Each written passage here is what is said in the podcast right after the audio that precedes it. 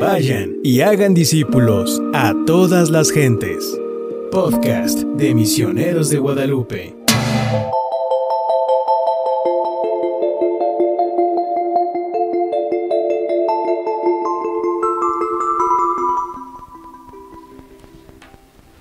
¿Qué tal, padrinos? Buenos días. ¿Cómo están, amigos y seguidores de Misioneros de Guadalupe?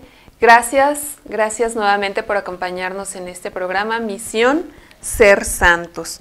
Que Dios nos conceda eso, que Dios nos conceda la santidad, llegar a ser santos, contemplar su rostro eternamente, ser bienaventurados y vivir ya desde aquí y después en la eternidad su reino, el reino de aquellos bienaventurados, de aquellos que, que con fe, que con amor hemos decidido seguir a Jesús, hemos decidido seguir a Cristo y que sí, ciertamente vamos a ir tropezándonos, cayéndonos y levantándonos, ¿verdad? Pero que en el corazón tenemos ese anhelo, llegar a ser santos y que estamos empeñados, empeñados en cumplir nuestra misión de ser santos.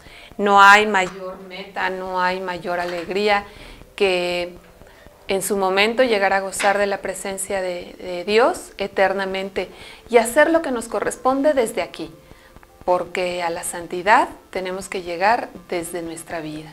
Tenemos que caminar, hacer de nuestra vida un camino para la santidad y que en ese camino pasa, estamos conscientes de que pasa necesariamente a través de los sacramentos, a través de la Eucaristía y a través del corazón de, de nuestro Señor.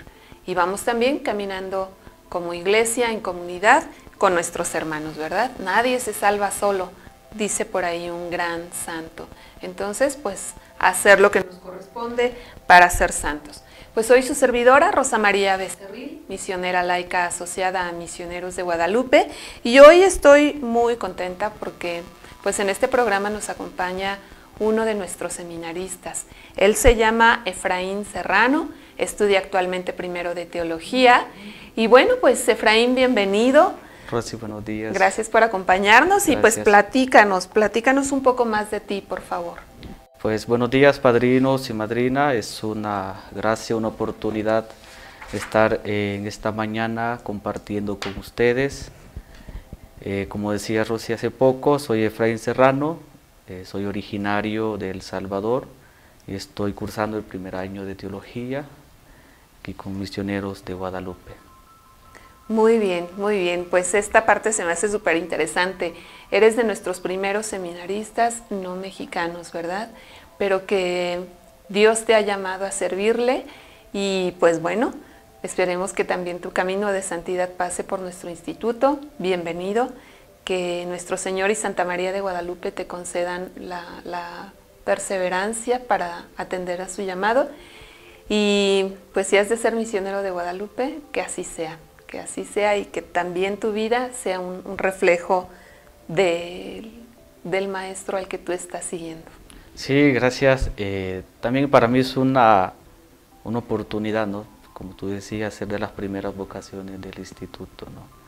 Es un reto tanto para el instituto como para mi persona, pero creo que Dios va abriendo espacio, va abriendo caminos donde Él quiere que uno sea feliz, y lo que tú decías, ¿no? ser santo.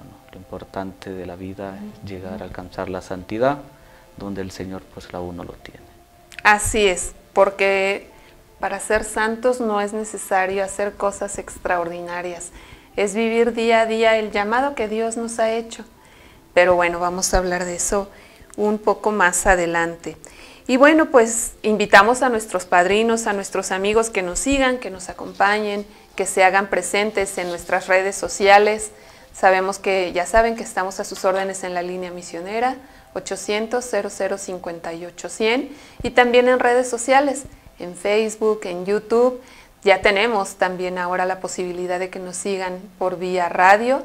Y pues bueno, padrinos, madrinas, gracias por acompañarnos, gracias por estar aquí.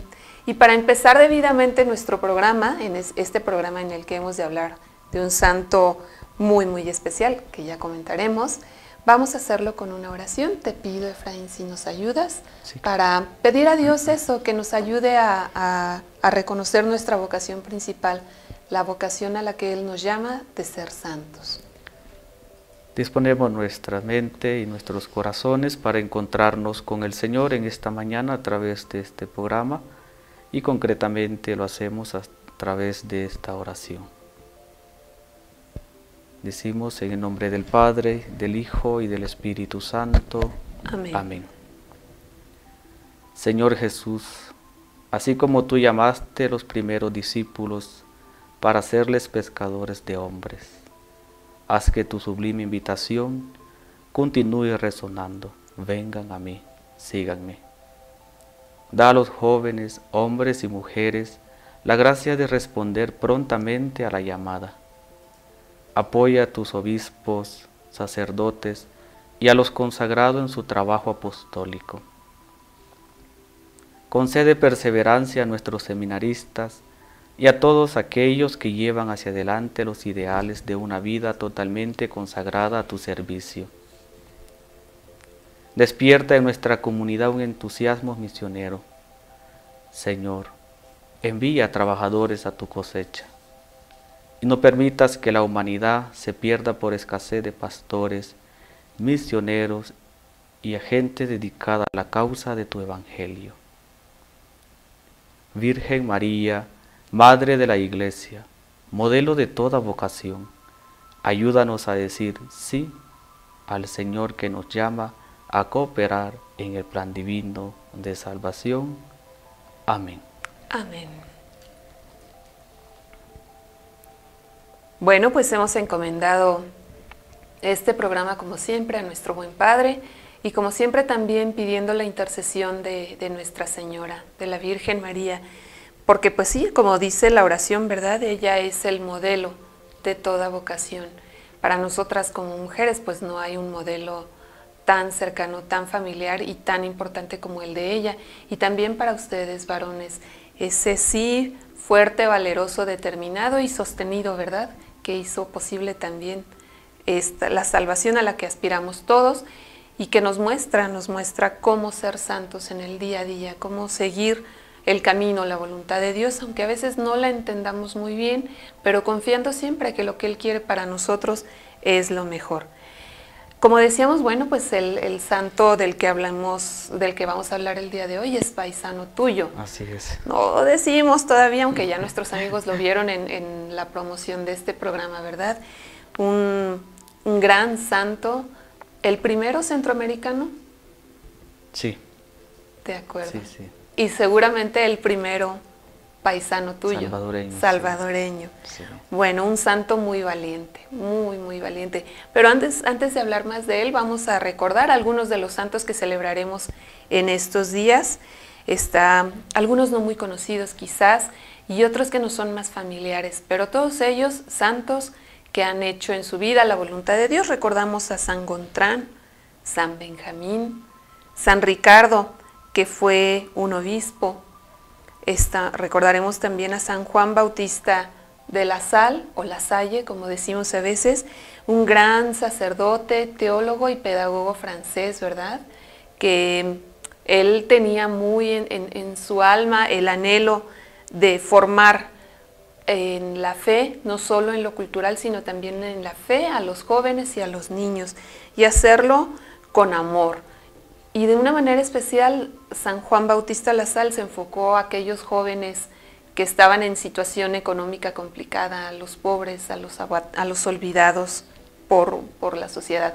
También hemos de recordar en estos días a San Isidoro de Sevilla, que fue arzobispo por más de tres décadas y es uno de los padres de la iglesia.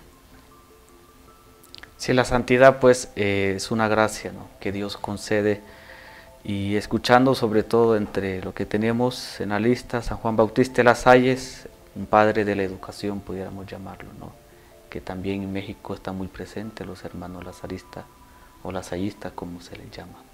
Uh -huh. Es una oportunidad también dentro de la educación dar a conocer el Evangelio, no solo dentro de las iglesias, sino también los centros educativos deben ser promotores del anuncio del Evangelio. Sí, por supuesto, y recordar que el anuncio del Evangelio también eh, nos habla de una salvación integral, ¿verdad? Por supuesto de una salvación de nuestra alma, pero que implica también la redención del ser humano en su integralidad. No podemos separar cuerpo y alma, ¿verdad? Entonces, si se nos habla de una salvación, también hay que, hay que tocar esta parte sensible. Dice un libro por ahí que no podemos anunciar el Evangelio a quien tiene el estómago vacío o la espalda descubierta. Y la educación ciertamente es un camino muy, muy fuerte para, para que esa redención sea integral, sea del ser humano en cuerpo y alma, que salga de su estado de, de pobreza o de miseria, que recupere su dignidad a través del camino de la educación. Y un gran santo educador, San Juan Bautista La Sal o La Salle, ¿verdad? Y que después de él, bueno, pues, o a la par de él ha habido otros grandes santos que han enfocado el carisma de sus congregaciones o de sus institutos a redimir a, los, a la humanidad desde el camino de la educación. Tenemos a San Marcelino Champagnat con los hermanos maristas, a San Juan Bosco, tantos y tantos otros, ¿verdad? Que bueno, bendito Dios, hay muchos, muchos caminos para llegar a la santidad. Y bueno, pero como decíamos, pasa necesariamente por el corazón eucarístico de Jesús y por el hermano. Nadie, nadie, nadie se salva solo, ¿verdad? Claro. Pues bueno, vamos a hablar de San Óscar Arnulfo Romero, primer santo salvadoreño, obispo, valiente, que ofrendó su vida pero, pues, ¿cómo ves, Efraín? Antes de, entrar a fondo en la vida de este santo, que te vamos a pedir que tú, que yo sé que tu corazón late muy, muy fuerte por tu, por tu paisano, indiscutiblemente, antes de que nos, nos, lleves por la vida de este santo, vamos a, invitar a nuestros padrinos a que sigan el, el programa a que se comuniquen con nosotros, que nos hagan saber si ya conocían a San Óscar Arnulfo Romero o San Romero de América qué saben de él o si es alguien a quien no conocían. Bueno, los invitamos a que nos acompañen, a que sigan en este programa y se pongan en contacto con nosotros. Ya saben, nuestra línea misionera 800 58 100 y bueno, pues por nuestras redes sociales. Vamos a un corte, esperamos sus comentarios y regresando del corte, Efraín nos va a guiar por, este, por el camino de vida de, de San Óscar Arnulfo Romero.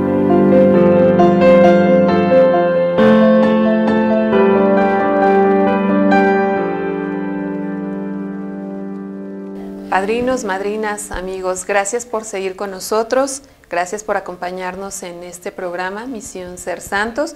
Queremos saludar a Luz Padilla Tostado. Luz, muchas gracias, gracias por acompañarnos y qué bueno que este espacio te permita conocer la vida de aquellos que, nos han precedido en el camino de la fe, ¿verdad? E identificar en ellos algunos rasgos que puedan servirnos para continuar nosotros, para hacer vida nosotros también ese camino de fe y santidad y así cumplir nuestra misión de ser santos. También Jorge Holguín, muchas, muchas gracias por tus comentarios tan, tan claros, tan precisos, tan importantes.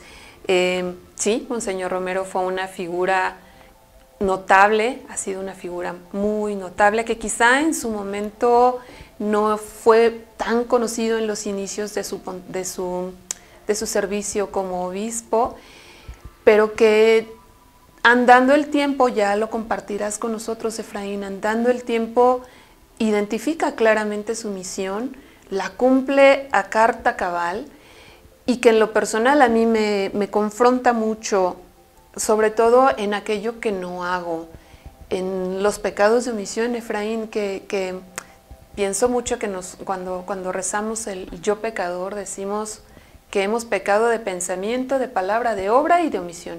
Y los tres primeros no son tan complicados de identificar, esas faltas no son tan complicadas, pero esos pecados de omisión, ese bien que pudiendo hacer no hemos hecho, de los que creo que no nos confesamos con mucha frecuencia, los tenemos ahí como olvidados o ni siquiera nos damos cuenta ¿no? de que son pecado, de que son faltas.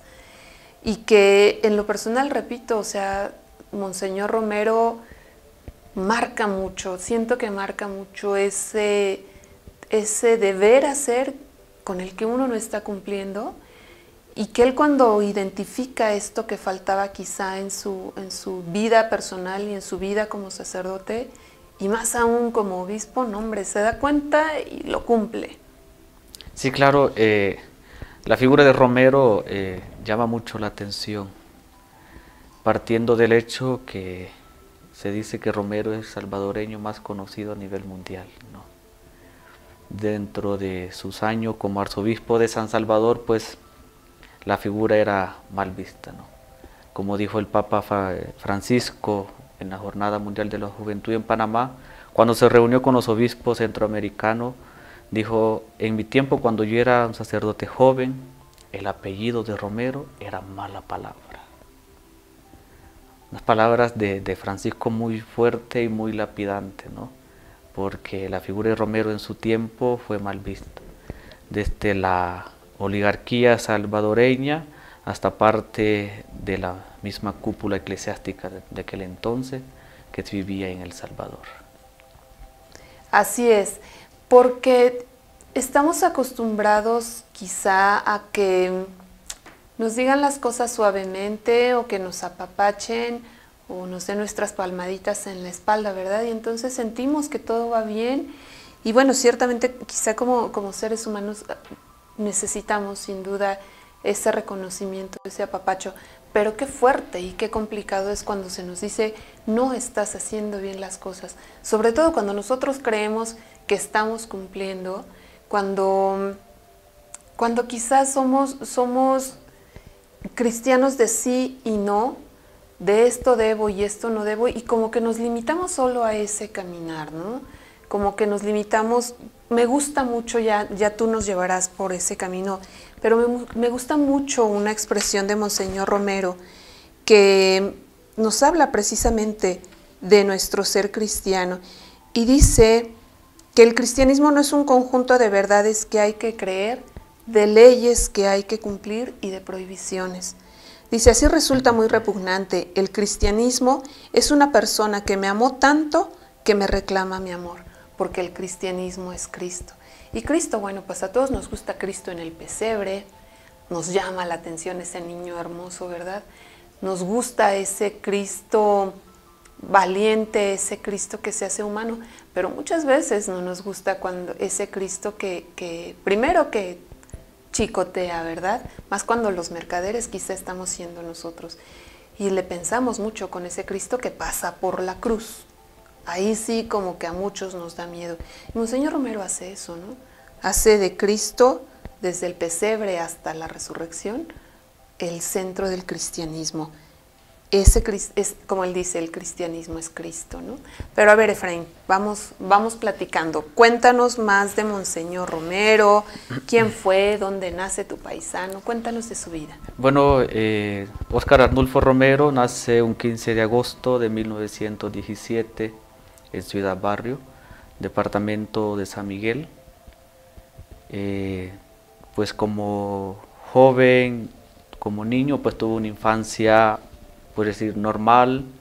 Él nace en el seno de una familia muy religiosa de su tiempo. Su papá era telegrafista y su mamá pues se encargaba de los quehaceres eh, de la casa. En el hogar eh, se respiraba un ambiente religioso, un ambiente fraterno, un ambiente de oración diaria. Todas las noches eh, en el hogar de la familia Romero se rezaba el Santo Rosario, como Monseñor Romero lo dirá en uno de sus escritos, donde se crece en ese ambiente y es ahí en, ese, en esa familia, en ese seno, donde va forjándose su vocación. Se dice que Monseñor Romero de pequeño era muy tímido y lo siguió siendo hasta que hasta sacerdote, incluso cuando era obispo, él era muy tímido. Y la gente se pregunta, pero ¿cómo fue, hubo ese cambio, esa transformación, esa evolución? Podríamos decir, lo, veremos un poco más adelante. A la edad de 13 años, Monseñor Romero ingresa al seminario menor de San Miguel, que estaba a cargo de los padres claretianos. Eh, en 1930, luego se traslada a San Salvador, al Seminario San José de la Montaña, a combinar la filosofía. Pero Romero se va a caracterizar eh, por su inteligencia, por su piedad, por su amor a, a, la vida de sacramento, por amor a los compañeros, pero sobre todo por ese amor auténtico hacia su vocación. Cuando él llega al seminario San José de la Montaña, estaba a cargo de los padres jesuitas. Y de los padres jesuitas eh, descubren en aquel joven campesino, en aquel joven tímido, con un gran potencial. Y ellos, en diálogo con el obispo, Monseñor Valladares, deciden pues que vaya a terminar la teología a Roma. Y es así como en 1937 parte a Roma con su gran amigo Rafael Valladares que también llegará a ser uno de los obispos en El Salvador. De 1937 al 1942 estudia la teología en Roma. El 4 de abril de 1942 llega, como él dirá en su diario espiritual, el gran sábado, el día de la entrega, de la ofrenda. Y fue un sábado santo donde él fue ordenado sacerdote en Roma. Ese día Romero deja de ser rebaño para convertirse en pastor. Hay una frase que cuando yo la leí eh, me impactó mucho y siempre hace eco en mí que dice, con tu todo y con mi nada haremos mucho. Romero consciente de su humanidad, consciente de sus debilidades, pero aún así se vacía a la voluntad y al amor de Dios. Ese Dios que no deja nada al azar, que todo, en, todo Él se hace presente, hace presente su mano poderosa, el amor por el ser humano, por su criatura más preciada, ¿no? Y cómo, cómo quizá desde, el, y hagan discípulos a todas las gentes. De, Dios, ¿no? Podcast en la vida de, de, Guadalupe. Romero, de que después seríamos Señor Romero algo que a mí se me hace muy significativo es que haya nacido un 15 de agosto, como tú nos dices, ¿no? En la fiesta de la Asunción de Nuestra Señora, ¿no? Digo, pues a lo mejor podría parecer una coincidencia, pero más bien será una diosidencia, ¿no? Como esos pequeños detalles que, después van siendo tan significativos. Y el hecho de que, de que haya venido de cuna humilde, leía yo por ahí que él en lo personal, o sea, interrumpe un tiempo sus estudios en el seminario, pues por cuestiones económicas, ¿no? Y pasa también por esa, esa situación complicada de tener que, que apoyar a su familia en el sostenimiento de los mismos y que bueno, le llevó entonces a trabajar por 50 centavos al día en Bolivia, en las minas de oro del Potosí y que también fue, fue eh, no sé, aprendiz de carpintero, ¿no? Había sido aprendiz de carpintero en su afán por, por llevar algo a su casa, por apoyar a su familia. Entonces, él vive desde temprano también como esta parte de, de la injusticia en carne propia, ¿no? O sea, imagínate trabajar ocho horas al día mínimo por solo 50 centavos y en, en condiciones pues nada sencillas, ¿no? Entonces él conocía desde dentro. Me llama mucho la atención, estamos a punto de cumplir 80 años de su gran sábado. Qué hermosa expresión, ¿no? El gran sábado, haciendo alusión al sábado en, que, en que, bueno, nuestro Señor resucita, ¿no? Y, él se ordena, nos decías, un sábado santo. Un sábado santo eh, en Roma. Eh, fue ordenado junto a Rafael Valladares. Eh, en ese tiempo, pues, cuando ellos llegan a Roma, se encuentran con una Italia sumergida en la Segunda Guerra Mundial. Y estando en el Colegio Pío Latinoamericano, que es un colegio de los jesuitas para las vocaciones de Latinoamérica, eh, estudia, lamentablemente no culmina su tesis doctoral. Tiene que regresarse al Salvador, por las condiciones de aquel tiempo, no era guerra, viene y cuando se regresaban de Italia a El Salvador fueron prisioneros en Cuba por proceder de Italia, concretamente no de, Roma, fue prisionero y unos sacerdotes misioneros los identifican como sacerdote. Y es así como son liberados y pueden llegar en 1943 a San Salvador. Eh, se dice, pues hay mucho testimonio en El Salvador, personas que aún viven y lo conocieron o que estaban pequeños, que fue una fiesta en Ciudad Barrio como nunca la habían visto, ¿no? Llega el padre Romero, recién ordenado de Roma, y, y, él llega y se encuentra únicamente con su mamá, porque durante su estancia en Roma su papá falleció. Pero aún así ese amor hacia su familia, ese amor hacia su patria fue tan fuerte que lo iba manifestando a medida iba desarrollando su labor pastoral como sacerdote. Eh, su primera parroquia que le designó el señor obispo fue en la parroquia de Anamoros. Anamoros. Anamoros, sí, está en el departamento de la Unión, siempre eh, al oriente del país.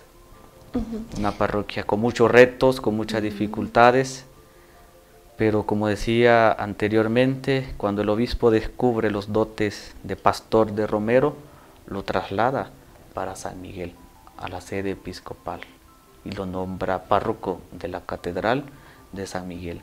Y aquí quiero hacer un paréntesis en referencia a lo que tú decías hace poco, ¿no? Nace un 15 de agosto, día de la Asunción de la Virgen a los cielos. Su martirio es en la víspera de la Anunciación del Señor.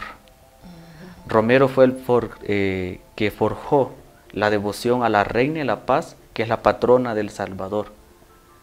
Él promueve que se le proclame patrona de toda la provincia eclesiástica del Salvador. Entonces, eh, Romero iba forjando su ministerio desde el sagrario, el altar y los pobres. Podríamos decir que esos eran los ángulos donde Romero realizaba su ministerio sacerdotal. El sagrario, el altar, el altar y los, pobres. Wow, impresionante, ¿no? Y como yo vuelvo a decir, esta parte de que Dios nunca deja nada al azar, todo está amorosamente calculado, ¿no? Y, en, ese, en ese sentir, en ese regazo del Padre Dios, todo va encontrando su lugar, todo va encontrando su lugar. Y, alguien como Monseñor Romero, una figura extraordinaria, impresionante, que mm, en lo personal tengo la apreciación de que empieza como con cierta timidez su ministerio, sí firme, pero como con cierta timidez de hasta dónde puedo llegar, hasta dónde no, dejándose interpelar constantemente por, por Dios a través de la realidad que estaba viviendo su pueblo y poco a poco tomando conciencia de, de, lo que era su deber como sacerdote y más adelante como obispo, ¿no? Quizá, quizá si me permites decirlo, quizá con, con, esa incertidumbre, con esa falta de confianza de Señor es, no es. Estoy en lo correcto, es esto lo que tú me estás pidiendo. Y quizá viendo el tamaño de, de la misión que Dios le estaba pidiendo, humanamente atemorizado, o de no cumplirla o de lo que le esperaba, ¿no? Quizá Dios le permitió entender la magnitud de esta, de esta tarea que él estaba pidiendo y sí sentía, sentía temor, ¿no? Pero que finalmente también confiado totalmente en la voluntad de Dios, da el paso, da el paso. Y entonces, cuando es electo, tú nos dices que primero fue secretario de la Conferencia Episcopal del Salvador y después él mismo es, es consagrado obispo. Obispo eh, auxiliar primero. De en 1967 eh, se traslada a la arquidiócesis de San Salvador para fungir como secretario de los obispos del Salvador. Pero también dentro de este periodo se encuentra eh, en el seminario San José de la Montaña donde él vivía, que estaba al cargo de los padres jesuitas. En el 1968 es director del, del, Semanario Arquidiocesano, un periódico que aún todavía circula en la Arquidiócesis de San Salvador, porque él tenía muchos dotes de escritor, de orador, tenía muchas facilidades de palabra. En su homilía era claro, la podía entender desde el presidente hasta el campesino que nunca había ido a una escuela, desde el doctor hasta la ama de casa. Tenía esa capacidad de transmitir sus ideas siempre con la sencillez, pero con la claridad que lo requería el momento. Y el 21 de junio de 1970 es nombrado obispo auxiliar de San Salvador. En ese tiempo estaba como arzobispo Monseñor Luis Chávez y González, mm. que duró alrededor de 30 años, desde el gobierno del general Martínez, un gobierno que marcó mucho en aquella época por la represalia contra los campesinos, hasta en 1977, eh, que estuvo al frente de la arquidiócesis de San Salvador. Y algo inesperado algo inesperado sucede eh, en estos cuatro años de obispo auxiliar. Y en 1974, el 14 de diciembre concretamente, es nombrado obispo de la diócesis de Santiago de María, diócesis a la, que, a la cual yo pertenezco. Eh, pues es una gracia, ¿no? Es una gracia. Monseñor Romero fue el, segundo obispo de, de mi diócesis y marcó mucho la vida de mi diócesis, porque es ahí, dirá más adelante uno de sus escritos, él escribe pues sencillamente su diario y lo veremos más adelante lo que lo vino a tocar a él, ¿no? Él dirá, en Santiago de María me topé con la pobreza, así coloquialmente, ¿no? Él hablaba. Es decir, me encontré con la pobreza, ¿eh? porque él tocó la pobreza de a raíz, ¿no? Y no solamente la contemplaba, sino que era capaz de vivirla, de vivirla, porque donde fue el obispado durante Monseñor Romero, pues era una casa que no era ni propia de la diócesis, sino pues que la alquilaban, entonces él ahí vivía lo más sencillo posible. Hay muchas personas que aún en el pueblo pues viven y lo recuerdan como ese obispo que era capaz de dejar su oficina e ir en busca, como dice el Papa Francisco, de la oveja perdida donde está ubicada la sede de la diócesis, una zona cafetalera. En aquellos tiempos emigraban hermanos de Honduras, algunos de Guatemala a cortar café y también eh, del mismo Salvador y él se iba al parque a dialogar con ellos, a compartir con ellos, a experimentar la misma realidad que los pobres pues vivían. Y viene un momento importante, un momento fuerte. 1975, cuando hay un acontecimiento muy complicado, muy duro en, tu país, que es lo que se conoce como la masacre del vecindario de Tres Calles, ¿no? Jóvenes, eh, había habido una, una protesta por parte de estudiantes en contra del gobierno, que por supuesto hablaban de esta situación de miseria que se estaba viviendo. Y en esta masacre de Tres Calles, la Guardia Nacional asesina a algunos seis campesinos, todos ellos parientes de estos jóvenes que habían protestado. O sea, no, no va en contra de los estudiantes, va en contra de su familia, que eran campesinos. Y Monseñor Romero, como pastor, eh, no, no denuncia directamente, pero sí escribe una carta al, al, presidente. ¿no? Bueno, primero se encarga de consolar a las familias de quienes habían sido masacrados y después escribe, escribe una carta al presidente Molina, ajá, un militar, ¿cierto? El coronel Arturo, Arturo Molina, ajá. Y entonces con esta carta él da, digamos, como un primer paso en el que él marca esta situación de decir, o sea, si soy un ciudadano salvadoreño, soy un ministro de culto, soy pastor de este rebaño que me ha sido confiado, pero por mi, condición de pastor tengo que defender a mi rebaño, ¿no?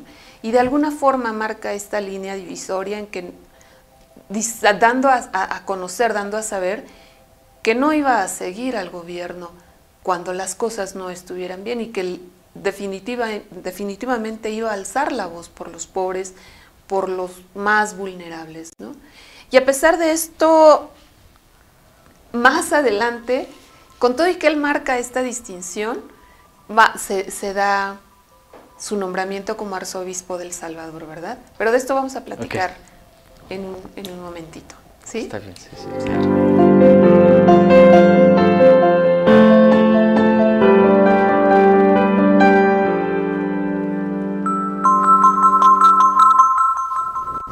Pues regresamos, regresamos a este programa Misión Ser Santos. Gracias padrinos, gracias madrinas por seguirnos, seguirnos acompañando. Sabemos que están con nosotros Lupita Castro, muchas gracias por seguir el programa. Araceli Reyes, gracias también por acompañarnos. Padrinos, ya sabemos que algunos de ustedes no se ponen en contacto, pero sabemos que están siguiendo el programa y de todo corazón les agradecemos su presencia y les pedimos compartan esta misión de ser santos con su familia, con sus amigos. Hay mucho que hablar. Y bueno, vamos a retomar nuestro punto. Regresemos a Monseñor Romero, San Romero de América. Ya como arzobispo del Salvador, él conoce a otra figura muy importante en la lucha centroamericana, que fue Rutilo Grande, un sacerdote jesuita que también peleó muy fuerte por, por los más desamparados, ¿no? Y que por cierto hace poco fue reconocido Beato este año, ¿no?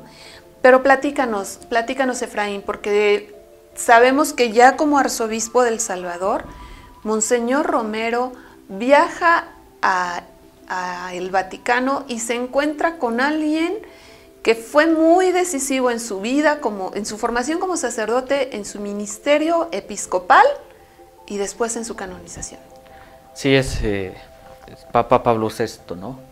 que durante el joven Romero era estudiante en Roma, pues Pablo VI era su maestro, fue su profesor en las aulas de la Universidad Gregoriana y es el Papa Pablo VI que lo nombra obispo auxiliar de San Salvador, luego lo nombra obispo residencial de Santiago de María y el último nombramiento que le da es arzobispo de San Salvador.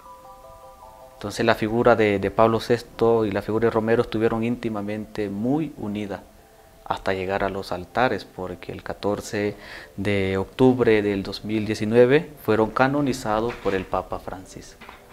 Eh, Francisco en su homilía pues resalta muchos aspectos fundamentales de estas dos figuras, pero Romero miraba a, a Pablo VI como un padre, como un pastor, como un amigo en quien podía confiar.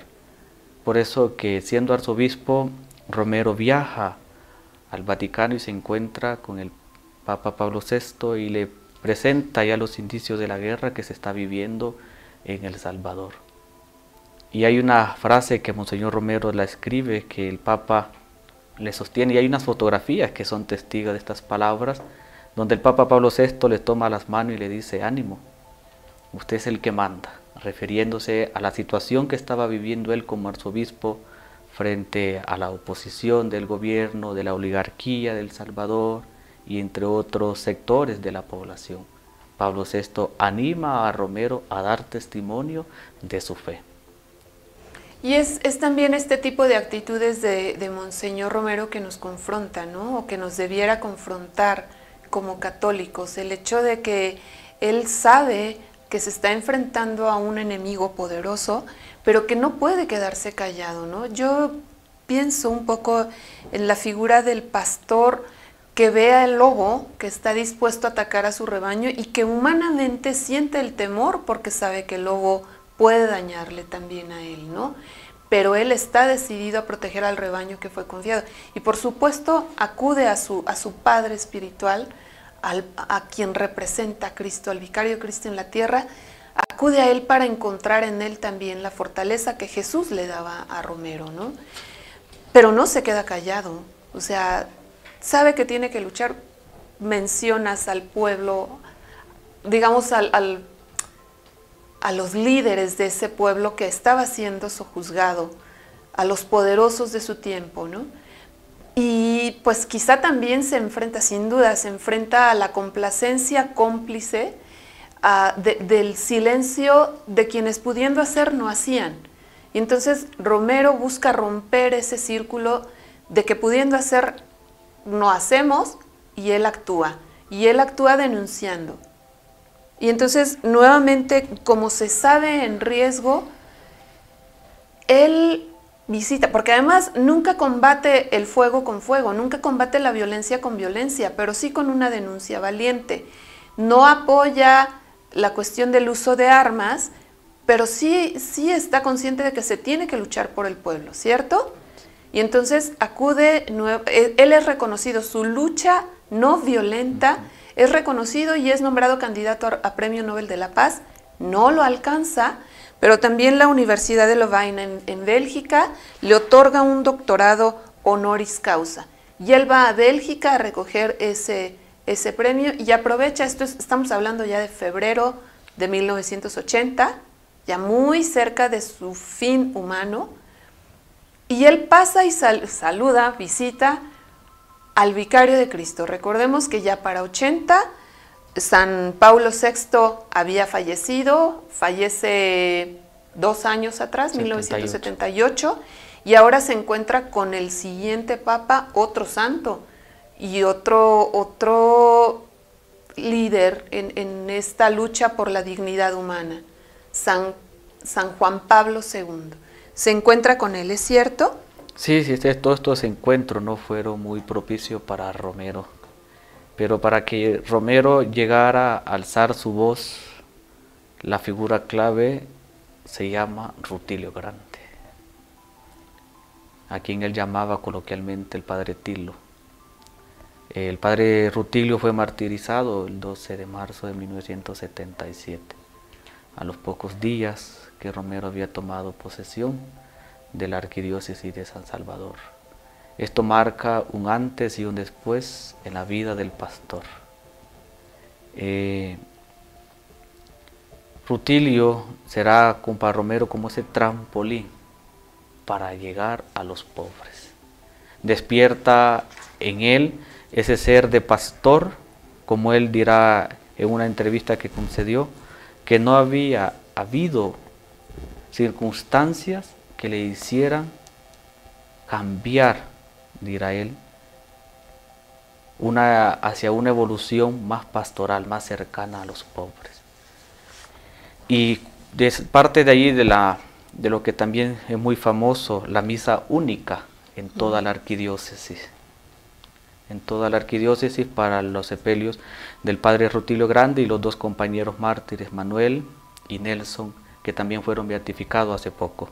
Entonces es ahí donde ya Romero inicia su, su vida como pastor, su vida como hermano, como compañero, como amigo y camina junto al pueblo.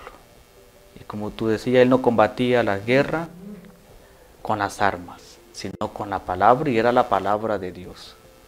Él decía, lejos de nosotros palabra de odio, de violencia, de venganza, sino que pidamos a Dios por la conversión de nuestros hermanos. Y esto lo ha puesto en el centro de la mirada de aquellos que estaban luchando en contra de su mismo pueblo. También cabe señalar, Efraín, que él vivió no en una casa episcopal, sino en un hospital, en un hospital muy sencillo, del el hospital de la Divina Providencia. De la Divina Providencia, que estaba atendido por las hermanas de la Luz. Son de las Carmelitas Misioneras de Santa Teresa. Ah, ok, gracias. Carmelitas Misioneras de Santa Teresa. Y cabe señalar que había una hermana, una hermana mexicana que era quien lo atendía directamente. Tenía ya un tiempo atendiendo a Monseñor Romero. Y llegamos a una fecha que es impresionante, que es el 24 de marzo de 1980. Él está celebrando la Eucaristía en el Hospital de la Luz, en la capilla del Hospital de la Luz. La Eucaristía con, con amigos personales, una familia que le era muy amiga, pero también una Eucaristía abierta. Y es entonces cuando él está eh, a punto de consagrar que pues quienes ya lo tenían en la mira, quienes estaban descontentos porque él era la voz de los de sin voz, deciden asesinarlo y justo en el momento de la consagración disparan desde la calle. y matan, matan a Monseñor Romero. No cae instantáneamente muerto, todavía es este, levantado con vida, hay testimonios fotográficos. muy importantes en ese sentido, este, pero le asesinan así, celebrando la Eucaristía. Sí, fue precisamente eh, en la misa del 24 de marzo y es algo, es una gracia que, que tenemos ¿no? nosotros, porque Romero junto a Santo Tomás Becket han sido los dos obispos que han sido martirizados en el altar de todo el tiempo de la cristiandad. Y esto de la fotografía, podríamos decir como que Dios manda a este fotoperiodista que estaba en esa Eucaristía. Es más, hay un fragmento de la homilía que se escucha claramente cuando, lo, cuando disparan. Entonces, el cardenal Rosa Chávez, eh, que fue muy amigo de Monseñor Romero, comenta lo siguiente. Dice que cuando se escucha el disparo, el fotoperiodista con su cámara inicia a tomar fotografías entonces la gente al ver que el, fotoperiodista se mueve entre la gente, le quitan la cámara y le quitan la grabadora. Al pasar el tiempo van y abren y, encuentran un rollo. Y es ahí donde están los negativos de las fotografías que circulan en las redes sociales. Por eso que tenemos eh, como constatado el martirio de, Monseñor Romero. Fue ese 24 de marzo de, 1980. Eh, a mí me gusta decir esto. Romero no culminó su última Eucaristía que estaba presidiendo y a Romero no se le pudo culminar su misa de cuerpo presente, que también fue eh, intervenida por la Fuerza Armada del Salvador. Pero seguramente Romero está celebrando la Eucaristía eterna con Jesucristo, con el sumo y eterno sacerdote. Sí, sin duda, sin duda, como bien lo mencionas, Eucaristía eterna. Pues mira, hay tanto y tanto por decir de Romero que pudiéramos seguirnos por más programas, ¿verdad? Pero pues bueno, el tiempo, el tiempo también es una, limitante. Y pues pidamos, pidamos a, a, San Oscar Romero que nos dé la fuerza, el valor, la convicción por la defensa de los más vulnerables. Que sepamos ver en él la voz de los sin voz, un modelo que nos permita a nosotros también alcanzar la santidad que nos confronte y que nos haga ser valientes. Y para eso pues vamos a pedírselo a través de una, oración, nuestra oración final, que te pido Efraín nos hagas favor de dirigir. Y pues bueno, para, para ya ir cerrando nuestro programa. Vamos a, cerrar este programa, bueno, con esta oración. Cristo Jesús, te pedimos que al igual que San Oscar Romero, no tengamos miedo de arriesgar todo lo que tenemos para seguirte, para estar con los pobres y los oprimidos. Concédenos el mismo valor que le diste al arzobispo Romero, que vamos a sentir lo que no tenemos miedo de sentir, que no vamos que nos vamos a sentir abrumados por todo lo que se necesita hacer, sino que vamos a seguirte y tener la confianza de que vas a caminar con nosotros en nuestro camino del discipulado, donde quiera que pueda llevar. Que nuestro caminar sea un verdadero encuentro solidario, como el que fue de San Romero, y en la vida y en la muerte podamos dar mucho fruto. Amén. Amén. Amigos, padrinos y madrinas, muchas gracias por seguirnos y pues jóvenes, todos seamos valientes que Dios nos conceda el valor que le concedió a San Oscar Romero para ser, congruentes con lo que decimos creer, que sepamos hablar por los que no tienen voz y que un día esto nos lleve a, contarnos entre los bienaventurados.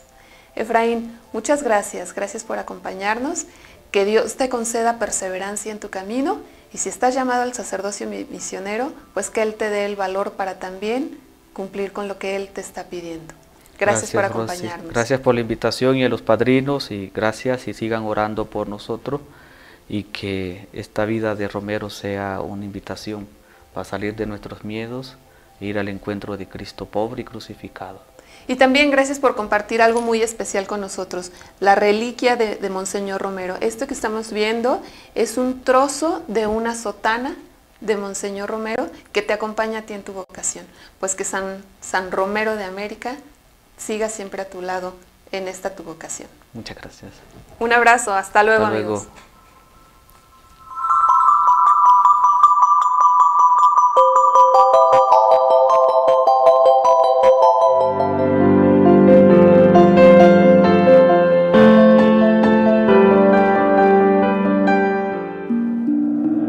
Vayan y hagan discípulos a todas las gentes. Podcast de Misioneros de Guadalupe.